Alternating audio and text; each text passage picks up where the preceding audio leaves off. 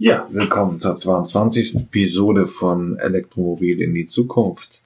Heute gibt's mal einen kleinen Bericht für ähm, Börsianer. Wie kann man das Thema Elektromobilität als Anleger nutzen? Und dann äh, gehen wir einmal die Frage zum 1. Juli.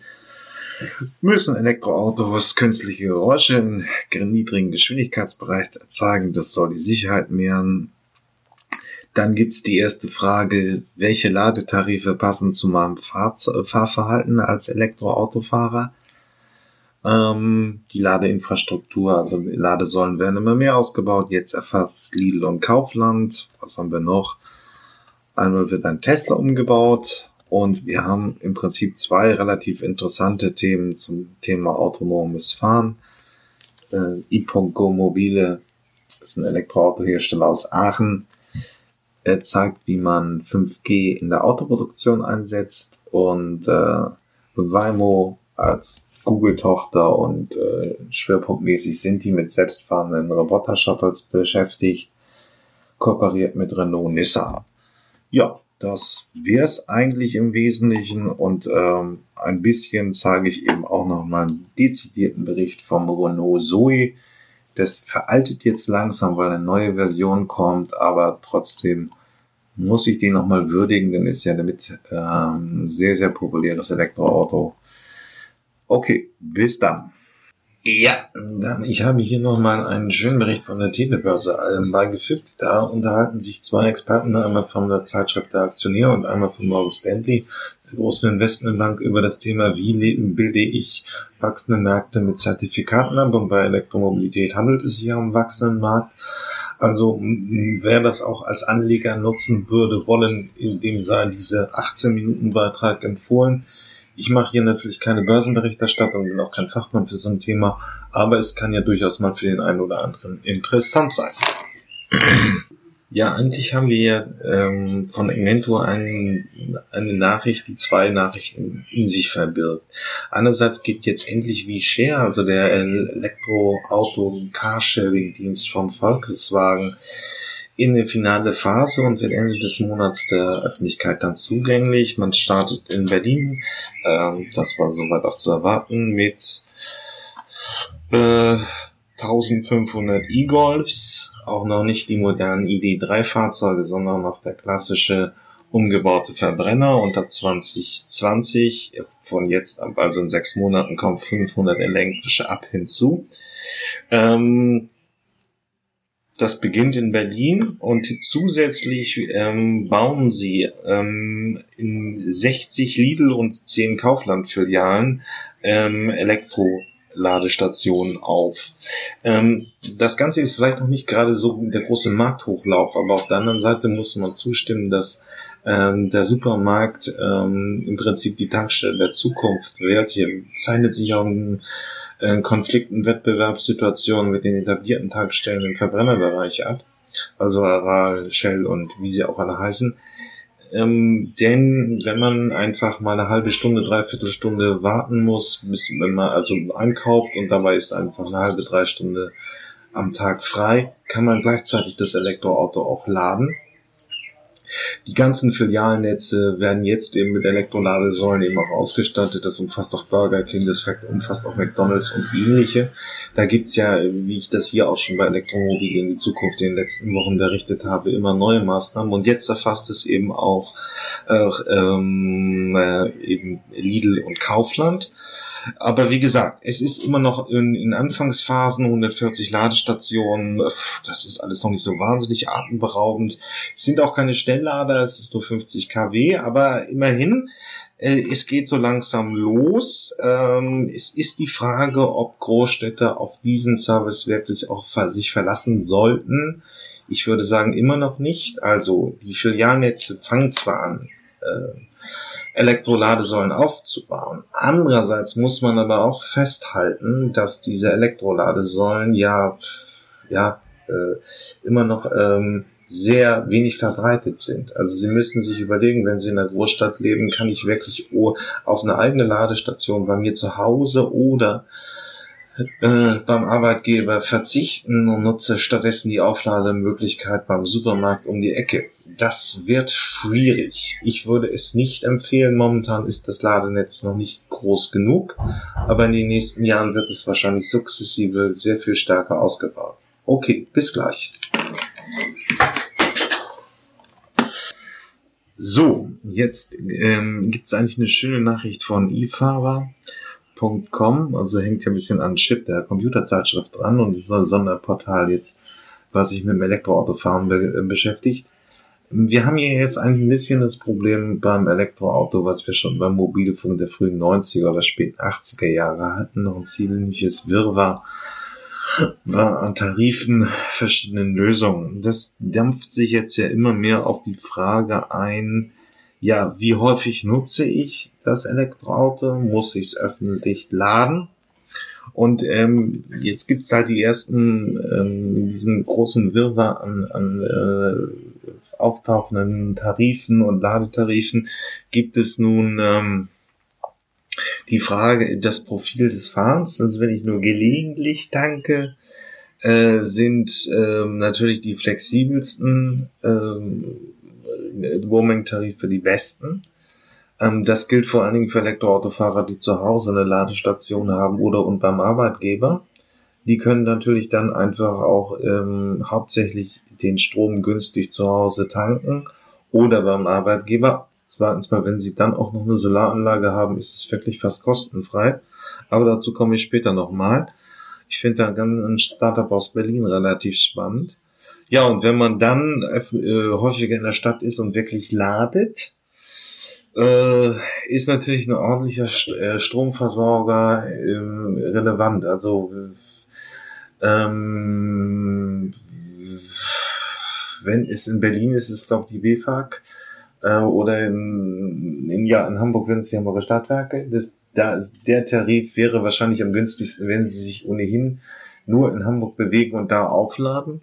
Ja, und wenn sie dauernd äh, unterwegs sind, auch europaweit, das werden die ersten auch sein, ist natürlich ähm, äh, ähm, kommen verschiedene ähm, ähm, Tarife der großen Automobilkonzerne von von ähm, Charge Now Active, das wäre das äh, Vielfahrerangebot von von ähm, BMW in Frage. Dann haben wir auch noch verschiedene Ökostromanbieter, die auf dem Markt unterwegs sind ähm, die auch schon für 25 Euro ähm, unbegrenzt Strom zur Verfügung stellen lassen und immensig ist. Dann immer natürlich der Trade-off Kosten versus der Größe des Ladenetzes. Ähm, da kann ich Ihnen auch nochmal das Portal, das ist auch im Link enthalten von Mobility House empfohlen. Ähm, ich werde auch äh, diese Woche noch ein Interview mit dem Chef ähm, von Mobility House führen bei meiner anderen Podcast-Reihe Die Zukunftsmobilisten. Ja, ähm, so viel dazu. Also die ersten Profile sind da, viel Fahrer, wenig Fahrer. Äh, Größe des Mobilfunk, äh, des Mobilfunk, äh, ja, das, ich fange schon an, äh, Größe der, des Ladenetzes versus den Preis ist halt der Zielkonflikt beim Elektroautofahren. Ja, dazu muss man das dann halt so sehen. Ähm, es hängt eben davon ab, will ich wirklich unbegrenzt mobil sein. Da sind dann schon die ersten Flatrate-Modelle am, am besten. Wenn es so ein gelegentliches Aufladen ist, ist es einfach nur ohne Monatsgebühr ist. Ich hoffe, dass wir das bald auch mal irgendwie differenziert mit einer Hochrechnung wirklich sehen, aber momentan gibt es die Datenlage auch noch nicht so her. Okay, bis gleich. Ja, für mehr Sicherheit werden jetzt Elektroautos genauso laut wie Verbrenner. Es ist ein kleiner Widerspruch, aber ab 1. Juli gilt nun die Verordnung seitens der EU. Da muss, ähm, müssen Elektroautos im Geschwindigkeitsbereich bis 30 Kilometer einen Warnton haben. Ich habe einen ähm, Beitrag beigefügt. Von wem? Ah, AZ Online ist mir ehrlich gesagt unbekannt. Aber da sind die Stellungnahmen verschiedener Autohersteller ähm, aufgezählt worden. Ist ein bisschen auch immer das Gleiche. Also BMW hat so ein bisschen die Dynamik der Marke versucht haben, in diesem Sound bis 30 Kilometer äh, ähm, abzubilden. Volkswagen setzt im, lässt irgendwie per Band abspielen, äh, einen klassischen Sound eines Verbrenners. ist weiter nicht so spektakulär, so ein bisschen Marketing-Thema der verschiedenen Autohersteller. Ähm, was mich ärgert hat an dem, Fehler, äh, an dem Artikel war eine andere Sache. Ähm, ab 30 sind Elektroautos zwar auch laut, weil die Abrollgeräusche des, äh, des Reifens eine Rolle spielen, aber sie bleiben trotzdem leiser als Verbrenner. Denn der Motorengeräusch und äh, die Abrollgeräusche der Reifen bilden dann die Gesamtkulisse äh, des Ver Verbrenners, wo beim, Verbr äh, beim Elektroauto eben nur die Abrollgeräusche hinzukommen. Der, der, trotzdem werden unsere Städte etwas leiser, sie werden auch durchs Elektroauto nicht still, aber sie werden leiser, weil eben der Motorengeräusch an sich wegfällt. Das ist in diesem Artikel wenigstens missverständlich ausgedrückt worden. Das hat mich ein bisschen geärgert. Okay, ähm, bis gleich. Eigentlich eine interessante Nachricht zum Beginn der Sommerzeit und der Ferienzeit, aber leider nur aus Schweizer Sicht. Das wäre schön, wenn das mal ein deutscher äh, Journalist irgendwie nachholen könnte. Denn das ist ein bisschen verwirrend, weil ähm, in dem Bericht geht es um die Frage, ob man in Frankreich und Italien mit einem Elektroauto gut durchkommt, wenn man einen Schweizer Vertrag hat. Das ist jetzt natürlich nur bedingt auf deutsche Zusammenhänge zu übertragen, aber trotzdem ja eine interessante Frage die man mal beantworten sollte. Also aus Schweizer Sicht stellen sie an, dass Italien als Urlaubsland durchaus geht. Allerdings ist die Versorgung auf den Autobahnen, auf den Lastradas in, in Italien nicht wirklich gut, sondern abseits der Autobahn gibt es ein vernünftiges Ladenetz. Ähm, und in äh, Frankreich ist es schon sehr weit. Gut, sie haben ja auch mit ihren staatsnahen Konzernen PSA und Renault ziemliche Vorreiter beim Thema Elektroauto. Und ähm, äh, Schnellladestationen sind auf den äh, Raststätten installiert. Das heißt, es dürfte eigentlich äh, möglich sein, äh, zu laden, ohne dass man die Autobahn verlassen muss. Es wird es wahrscheinlich auch für deutsche Anbieter geben, aber das ist in dem Artikel einfach leider nicht ersichtlich, denn es bezieht sich eben nur auf die äh, äh Schweizer Situation. Aber eigentlich sehr interessant. Äh, denn es ist ja immer noch ein bisschen hakelig, mit einem Elektroauto Großstrecken zu fahren. Das Schnellladernetz wird jetzt gerade in Deutschland durch Ionity aufgebaut. Aber es ist eben auch noch nicht vollständig da. Also wenn ich wirklich eine lange Strecke fahren will von Danzig nach Sevilla, habe ich noch ein Problem. Bei LKWs kommt deswegen auch das Thema Wasserstoff mal wieder in, in den Fokus der Debatte rein. Ähm, aber wie ist es für einen Privat-Pkw? Kann ich mit meinem, ähm, mit meinem, äh, sich, äh, mit meinem Elektroauto gut durch die Gegend fahren? Wenn Sie selber Elektroautofahrer sind und auch mit einem ähm, Elektroauto in Urlaub fahren, bitte melden Sie sich hier mal unter jürgen.fahrt.elektroauto.org. Das würde ich gerne mal hören, welche Erfahrungen es da gibt, wenn man eine längere Urlaubsfahrt machen will mit einem Elektroauto. Okay, bis gleich. Ich habe einen schönen äh, Beitrag bei YouTube zum Thema Elektroauto gefunden, weil er hier im Prinzip einmal zeigt, wie jetzt genau im Sommer 2019 die Lage ist. Ähm, das Auto ist überzeugend, die Ladeinfrastruktur nicht. Ja, jetzt habe ich es gespoilert, jetzt könnt ihr eigentlich die, äh, den Artikel überspringen. Aber ihr könnt es euch auch nochmal als Beleg einfach anhören.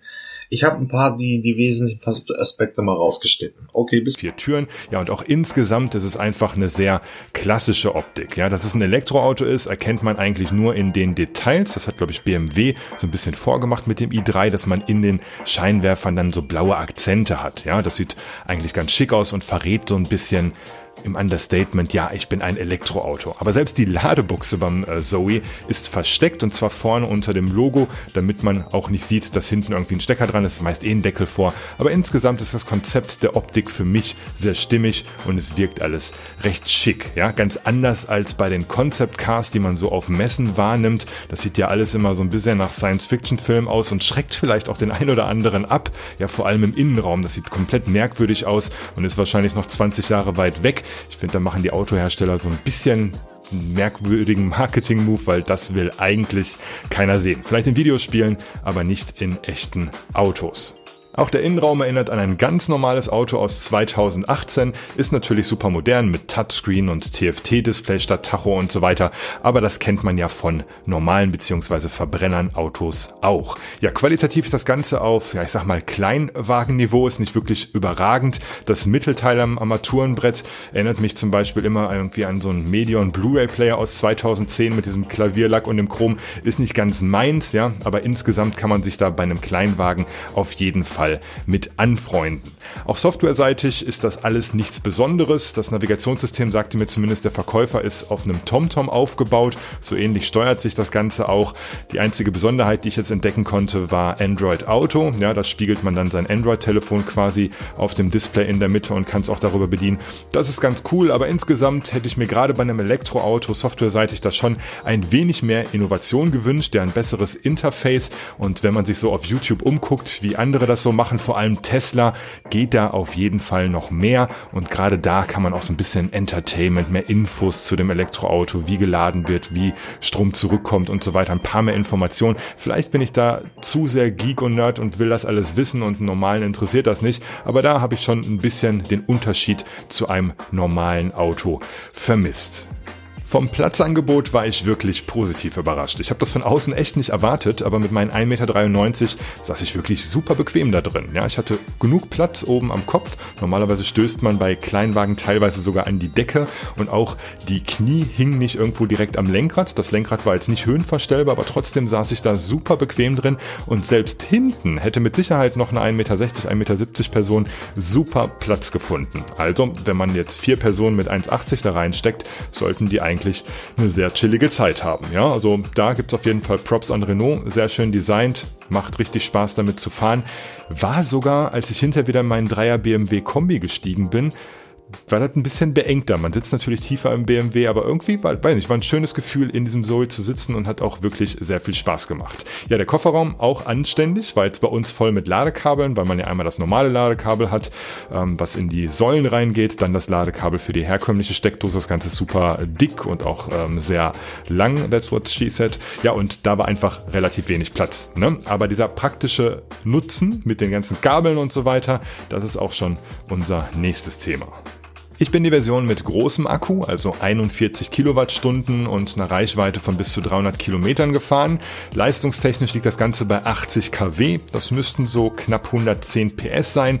Und schon im ersten Moment hat man gemerkt, dass es einfach deutlich mehr Punch und Beschleunigung als beispielsweise in meinem 3er BMW mit 2 Liter Motor und 170 PS ist, einfach weil das Auto sehr klein ist und dieses Elektrofahrzeug natürlich eine super Drehmomentkurve hat. Sprich Beschleunigung aus allen Bereichen ist wirklich top. Also überholen auf der Autobahn Autobahn, aber auch in der Stadt mal zügig anfahren. Wirklich sehr, sehr geil. Ich persönlich hatte so ein bisschen die Befürchtung, dass bei so in Anführungsstrichen günstigeren Elektrofahrzeugen das Anfahren und der, ich sag mal, Einkuppelzeitpunkt so ein bisschen merkwürdig ist, weil ich bin schon mal Motorräder und Roller im Elektrobereich gefahren, die das Ganze so ein bisschen ruppig gemacht haben. Aber hier war es wirklich butterweich, wie bei einem ganz normalen Automatikwagen, bei einem DSG oder so, wirklich sehr schön eingekuppelt und losgefahren. Das Ganze hat sich einfach super ausgereift und perfekt angefühlt. Also ich war wirklich begeistert von der ganzen Fahrdynamik, hat wirklich Spaß gemacht und war für so ein kleines Auto mega. Auch die Höchstgeschwindigkeit 140 km/h, das Ganze war elektronisch abgeriegelt, egal ob bergunter oder berghoch, die 140 hat er eigentlich immer geschafft und das ist für mich absolut ausreichend. Wird sich die Tuning-Branche wahrscheinlich noch drum kümmern, um die Dinger noch schneller zu machen, wenn man will, aber das muss ja nicht. Ne? Also wenn man so ein Teil mal gefahren hat, wirkt danach, wenn man wieder in einem Verbrenner sitzt, das Ganze Benzinding wirklich überholt und altbacken. Sehr schön vom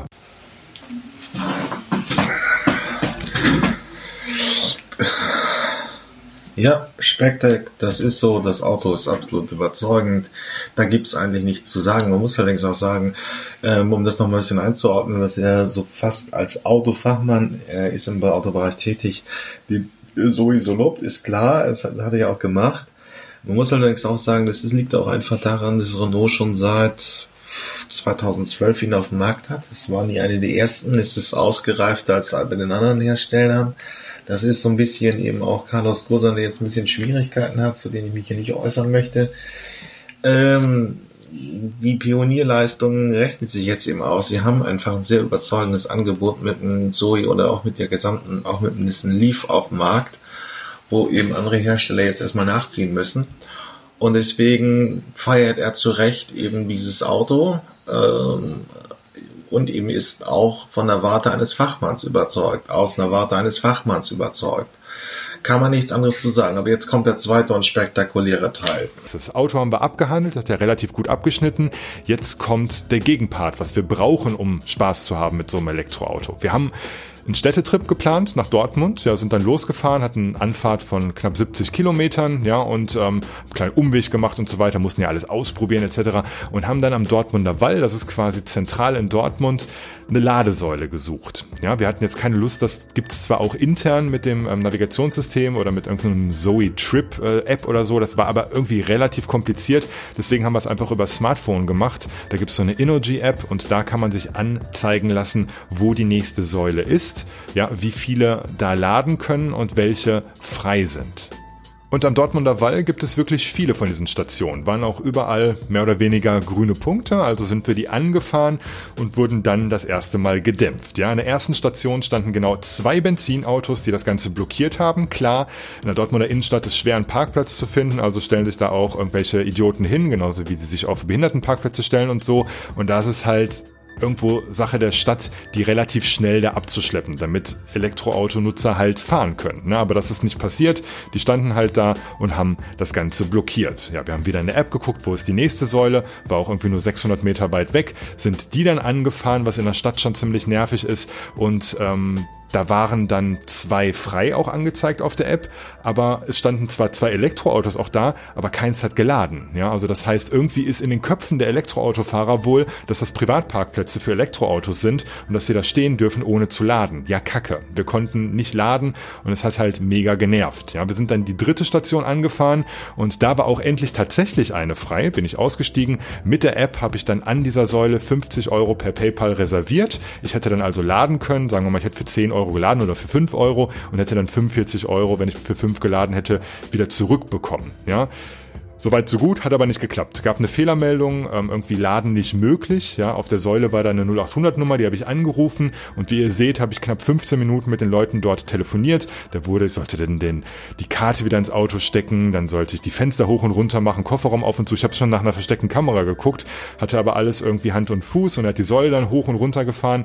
Lange Rede, kurzer Sinn, die Säule war kaputt. Ja, ich bin diesen 50 Euro übrigens eine Woche hinterhergelaufen, weil die halt geblockt wurden von Energy und das war auch schon schon super nervig. Ja, wir sind danach noch zwei weitere Stationen angefahren und in diesem Augenblick hatte ich schon irgendwie im Kopf, ich muss dazu ein Video machen und habe das dann einmal angefangen zu fotografieren. Also ihr seht, es sind eigentlich entweder ist es tatsächlich ein ladendes Elektroauto da, was aber eine Seltenheit ist, aber meistens sind es Elektroautos, die auf diesen Parkplätzen einfach nur parken. Ja, also die laden dann nicht, sondern sagen, hey, super, ich habe ein Elektroauto, ich kann hier kostenlos stehen, wunderbar, ähm, dafür habe ich mir das Ding gekauft eigentlich echt schade, weil gerade die müssten es eigentlich besser wissen, weil man halt angewiesen ist zu laden, wenn man irgendwo in einer fremden Stadt und nicht zu Hause ist, ja. Und genau so lief es dann.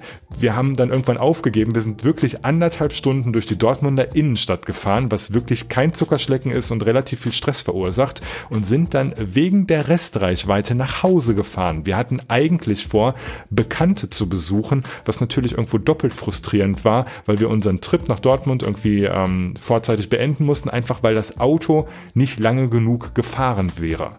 Mega frustrierend, ja. Also wie gesagt, wir sind dann nach Hause und weil ich das Glück habe, eine Garage zu haben, habe ich den Zoe dann per normaler Steckdose, also Haushaltssteckdose, angeschlossen, um den zu laden. Der war dann irgendwie zwei Stunden dran, aber das geht wirklich lächerlich langsam. Ja, also da es macht wirklich nur Sinn, wenn man irgendwie zwölf Stunden über Nacht lädt oder so, um am nächsten Morgen wieder genug Saft zu haben, um den Weg zur Arbeit von, weiß nicht, 30 Kilometern zu machen. Aber wenn man wirklich mal plant, einen längeren Städtetrip zu machen, irgendwo in eine Großstadt zu fahren, zumindest da in Dortmund, in diesem ganz subjektiven und individuellen Fall, war es eine absolute Katastrophe und hat meinen Wunsch, ein Elektroauto zu besitzen, ähm, auf jeden Fall gedämpft. Ja, ich weiß nicht, wie sich das entwickelt. Wenn man so Berichte liest, bauen teilweise Städte sogar wieder Elektrosäulenparkplätze ab. Dann heißt es wieder auf anderer Stelle, dass in die Laternen irgendwie jetzt Ladestationen mit mit mit eingebunden werden sollen.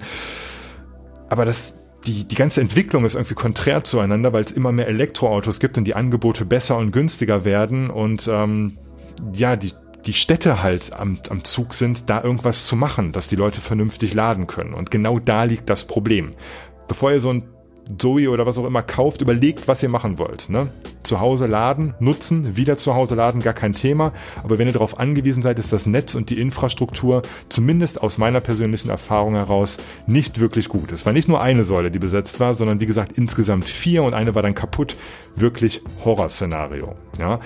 Insgesamt war das Auto aber trotzdem super, ja, aber im praktikablen Nutzen, wie gesagt, ihr habt es gerade gehört. Ja, ganz kurz zur Preisgeschichte. Ist ja auch immer so ein leidiges Thema. Leute, die Verbrennerautos dann besser finden oder was auch immer, sagen dann, ja, für 30.000, keine Ahnung, da kaufe ich mir einen geil ausgestatteten A4 oder irgendwie sowas ist schwierig. Ja, die müssen ja irgendwo anfangen und wenn ihr euch zurückerinnert, als die Smartphones rauskamen, die ersten Handys mit Touchscreen, da haben auch nur ganz wenig Leute das gekauft, weil es halt nicht viel geboten hat. Ja, da hat es irgendeine Bier-App, äh, mit der du dann äh, irgendwie per Gyroskop virtuelles Bier in dich reinkippen könntest, weil keine Ahnung, beim ersten iPhone oder beim ersten iPhone gab es doch gar keine Apps. Ja, das kam dann erst mit den, mit den nächsten Generationen. Das war am Anfang alles noch in den Kinderschuhen, aber entweder ihr seid jetzt Pionier und steigt auf diesen Zug auf, ja, und, und lebt halt mit dem teuren Preis und mit den geringen, in Anführungsstrichen geringen Gegenwert, den man dafür bekommt, oder ihr wartet einfach? Ja, 70 Kilometer nach, äh, nach Dortmund rein, eine Fahrt in der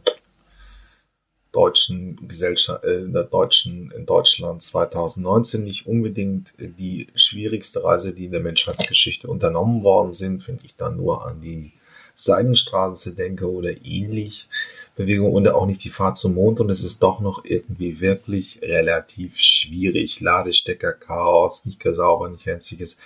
Und da müssen die Companies jetzt einfach mal ein bisschen was machen und die Prozesse sauber aufstellen, damit einfach ein Ladevorgang sauber läuft. Aber sonst ist es einfach relativ schwierig. Also, ähm, und vor allen Dingen die Zeit hätten sie jetzt auch gehabt. Und das Angebot wird besser. 20.000 Vorbestellungen bei Volkswagen. Die Autos kommen langsam. Ähm, ich würde das hiermit jetzt langsam mal diese Prozesse selber aufstellen, damit diese, äh, dieses äh, Stromladen, Ladeinfrastruktur einfach besser läuft. Jetzt mal wirklich anfangen, bevor wirklich viele Fahrzeuge auf der Straße sind. Aber es ist schlichtweg eher eine, immer noch schwierig, wirklich mit dem Komfort, den man auch vom Verbrenner kennt. Die Autos sind überzeugend. So steht ein bisschen weiter drüber, weil, weil er nun wirklich auch lange da ist, weil er ähm, viel Erfahrung, weil Lernkurven da sind. Das ist der Vorteil. Aber eben, äh, jetzt muss er auch wirklich mal die Energiewirtschaft mit ihren Ladesäulen äh, zu Porte kommen, damit das was wird. Alles klar, bis gleich. Ja, das Neue kommt nicht ohne Schmerzen in die Welt und das gilt auch für die Elektromobilität und fürs autonome Fahren. Ähm, momentan, ähm, ich habe einen Bericht vom Manager-Magazin beigefügt, äh, brechen alle brechen die Gewinne der Autohersteller weltweit ein, mit Ausnahme der Koreaner. Ähm, das Ganze stützt sich auf eine Analyse von Ernst Young die die Bilanzen auseinandergenommen hat. Also der Tenor der ganzen äh, Studie ist relativ kritisch. Also die Autobauer stehen von der Marktbereinigung, nur die profitabelsten und größten werden überleben. Hm, das ist richtig und man schreibt dieses Phänomen, was wir jetzt eben sehen, ähm, der Etablierung von des autonomen Fahrens und der Elektromobilität zu, weil eben die gesamte Branche betroffen ist. Alle müssen jetzt sehr große Forschungs- und Entwicklungsaufgaben stemmen und ähm, das belastet einfach die Margen, also die Gewinne. Ähm, ist ja klar, der Verbrenner war nun eine etablierte Technologie, mit der man einfach wo man die Forschungs- und Entwicklungsleistung lange abgeschrieben hatte und immer noch gut verkaufen konnte. Jetzt geht es aber da im Prinzip noch, ähm, geht es jetzt eben so weiter, dass die Auflagen da, äh, die Einnahmen da einbrechen. Daimler hält sich nach der Studie von Ernst Young noch relativ profitabel. 7,1 vom Umsatz bleiben hängen. Toyota ist Nummer 2. Ähm, BMW hat momentan nur eine ähm, Rendite ähm, bezogen auf den Umsatz von 2,6. Da ist selbst Volkswagen noch besser mit 6,4 Prozent. Ähm, aber das war es dann im Prinzip. Ja, jetzt hängt es natürlich auch ein bisschen davon ab, wie sich die gesamte Konjunktur entwickeln wird. Auch die verdüstert sich. Das heißt, die Käuferneigung, sich ein Auto zu kaufen, könnte wahrscheinlich immer mehr abnehmen. Das würde es nochmal verschaffen. Jetzt ähm, kann nochmal auftreten, dass äh, Rabattschlachten auftreten. Ähm, und wie gesagt, jetzt steht halt das große Fragezeichen im Raum, sind die Kunden bereit, Elektroautos zu kaufen? Das heißt, ähm, eben diese ähm, dafür zu sorgen, sind die Kunden dafür bereit zu sorgen, dass sich die großen Aufwendungen in Forschung und Entwicklung rentieren. Wenn nicht, wird es schwierig für einige Häuser. Fiat äh, und Chrysler sind ja ein zusammengesteckter Konzern. Da sieht es wirklich nicht gut aus. Ich habe ja schon vor ein paar Wochen über die geplatzte Fusion mit Renault und Nissan berichtet. Wir werden es sehen. Ähm, momentan verdüstert sich auf jeden Fall ähm, der Horizont für die Autohersteller. So, wir hatten drei Gäste bei meiner anderen Podcast-Reihe, die Zukunftsmobilisten, ähm, Wolf Schlachter, betreibt eine Unternehmensberatung in Buxtehude bei Hamburg äh, und gerät die gesamte Autoindustrie bei den Zukunftsthemen. Er hat uns ein paar Einblicke auch in den chinesischen Markt gegeben. Die Wasserstoffdebatte ist natürlich ein Thema gewesen. Dann Peter Sorgenfrei, äh, das Interview ist auf Englisch. Peter Sorgenfrei führt ein Startup in, äh, in Dänemark, in Kopenhagen. Sehr interessant, weil im Prinzip schon Tests in unter Realbedingungen in Göteborg. Er hat also beschrieben, wenn Sie mal da sind, können Sie es angucken. Dort werden schon selbstfahrende Shuttles wirklich als Ersatz, äh, des, als Ersatz, als Ergänzung des ÖPNVs in Schweden angewendet und er hat ein bisschen über die skandinavischen Bedingungen geschrieben. Er hat natürlich jetzt auch Lust auf den deutschen Markt, aber mal ganz ehrlich gesagt ist es natürlich im deutschen Föderalismus und in Regeln immer ein bisschen schwierig. Äh, Andreas Bien hat den Abschluss gemacht von Hestobi aus Österreich. Seine Software, die Sie als Elektroautofahrer Kunde nicht kennen, aber es ging darum, inwieweit zwischen ähm, dem äh, wie Ladestationen mit Stromlieferanten, mit also allen Akteuren um den Ladevorgang zusammengesteckt werden, so dass sie als Elektroautofahrer im Prinzip problemlos in Europa und der Welt laden können. Okay, bis gleich. Ja, noch eine kleine Nachricht fast zum Schmunzeln. Eine YouTuberin, die von ihrer Berufsprofession Mechanikerin und Designerin ist, hat äh, das Model 3 zum Pickup umgebaut und sich einen kleinen äh, Twitter-Battle mit Elon Musk geliefert. Elon Musk hat aber versprochen, es kommt ein eigener Pickup aus dem Hause von Tesla. Nun, die gute YouTuberin hat schon mal vorgelegt und ähm, den Tesla 3 einfach ein Tin-Opener, äh, wie heißt denn das? Ja, einfach ein Schweißgerät angelegt und einfach diesen Model 3 einmal umgebaut zu einem vollwertigen Pickup. So, bis gleich. Ja, Aachen zeigt uns mal wieder ein bisschen die Zukunft des Automobilbaus. Äh, es geht jetzt um 5G, aber nicht im autonomen Fahren, sondern im Fertigen von Autos oder im Fertigung der Industrie. Die 5G-Lizenzen sind ja nun versteigert. Und ähm, was geht es jetzt konkret? Ähm, Wieder.e.go Mobile hat ähm, sich ein 5G-Netz in seine Fertigungshalle gebaut und tauscht nun Daten in Echtzeit untereinander aus. Was bedeutet das konkret? Ähm, ein äh, Drehmomentschlüssel zum ähm, Befestigen von äh, Rädern, also zum Anziehen der Schrauben beim Reifen. Ähm, wenn er zu stark äh, benutzt wird, ist die Schraube zu fest, ist, ist, ist die, äh, wenn er zu lasch angesetzt wird, ist die Schraube zu lose. Das bedeutet halt, man braucht die genauen äh, ähm, Drehmoment in diesem, in diesem Setzen der Schraube. Und dies kann jetzt ähm, innerhalb mit ähm, äh, per Datentransfer an eine zentrale Stelle weitergeleistet werden. Und da ist halt der Fehler, wenn man genau da ist eben das Potenzial von 5G in der Automobilfertigung, aber eben auch in jeder industriellen Fertigung.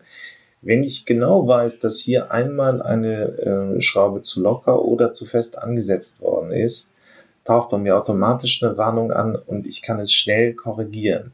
Sonst müsste irgendwann taucht dieser Fehler in der Qualitätssicherung auf oder solche Fehler auf und es bedarf eines großen Aufwandes, diese Fertigung wieder zu reparieren oder diesen Fehler auszubessern. Ähm, und hier setzt 5G an, wenn auch erstmal bei einem kleinen Startup testweise. Und man kann diesen Fehler sofort erkennen und sofort auch korrigieren. Da sind, äh, sind halt große Einsparpotenziale, die erst durch die Verwendung von 5G, weil man große Datenmengen eben in Echtzeit transportieren kann, ähm, ähm, möglich macht. Erst dann wird eben eine Fertigung sehr viel effizienter, schneller und kostengünstiger. Ähm, übrigens bei den 5G-Lizenzen haben die Autohersteller sich auch eigene Lizenzen gesichert. Also es, der Kuchen wird eben nicht mehr nur ähm, an die Telefonkonzerne gehen, sondern zu gewissen Maß auch bei kleineren, bei industriellen Playern. Ähm, bei, fünf, äh, bei e.go Mobile ist es noch ähm, am Testlauf, den wahrscheinlich auch die Mobilfunkkonzerne bezuschusst haben, denn ähm, ein kleines, ähm, auch schwach ausgestattetes Startup kann es nicht. Aber man kann sich da jetzt einmal die Zukunft der Fertigung unter 5G, also unter der, ähm, mit, äh, unter der, mit der Transportmöglichkeit von großen Datenmengen in Echtzeit einmal schon anschauen. Okay, bis gleich. So, Waymo hat noch einen ähm, zweiten Kooperationspartner, den Volvo gefunden, nämlich Renault Nissan. Was ist Waymo? Ist die Autotochter von Google, die in Kalifornien jetzt die schon halb öffentlichen, öffentlichen Tests mit selbstfahrenden Autos unternimmt. Sie gelten als Marktführer in der Technologie des selbstfahrenden Autos. Ähm, das schwankt natürlich, aber im Prinzip haben sie acht Millionen Kilometer unter Realbedingungen schon getestet und acht Milliarden Kilometer am Rechner. Damit sind sie der gesamten etablierten Autoindustrie, was dieses Technologiefeld angeht, weit vorweg. Ähm, und es ist einerseits richtig und diese Kompetenz teilen sie nun mit Renault Nissan an und man wird sehen, was aus diesem angekündigten Vertrag kommt. Ähm, es sind insgesamt werden fließen Milliardenbeträge in diese Forschung. Das ist richtig. Nur ähm, wann wir also Roboter-Taxiflotten in Deutschland oder in Europa sehen werden, ist aus dieser Nachricht noch nicht ersichtlich. Aber da tun sich jetzt eben zwei Player zusammen, um diesen Markt aufzurollen. Okay, bis gleich. Es war mir mal wieder ein Vergnügen, die zweite, 22. Episode zu erstellen. Bitte bewerten Sie mich hier auf Ihren Podcatchern positiv und vergessen Sie auch nicht, sich mal zu melden, es sei denn, so sei es, Sie sind Elektroautofahrer oder als Autohändler, Fahrschullehrer, Elektroinstallateur mit dem Themenfeld bedient. Ich würde Sie gerne hier mal im Podcast hören und melden Sie sich einfach unter j.fagt.elektroautovergleich.org. Okay, bis gleich.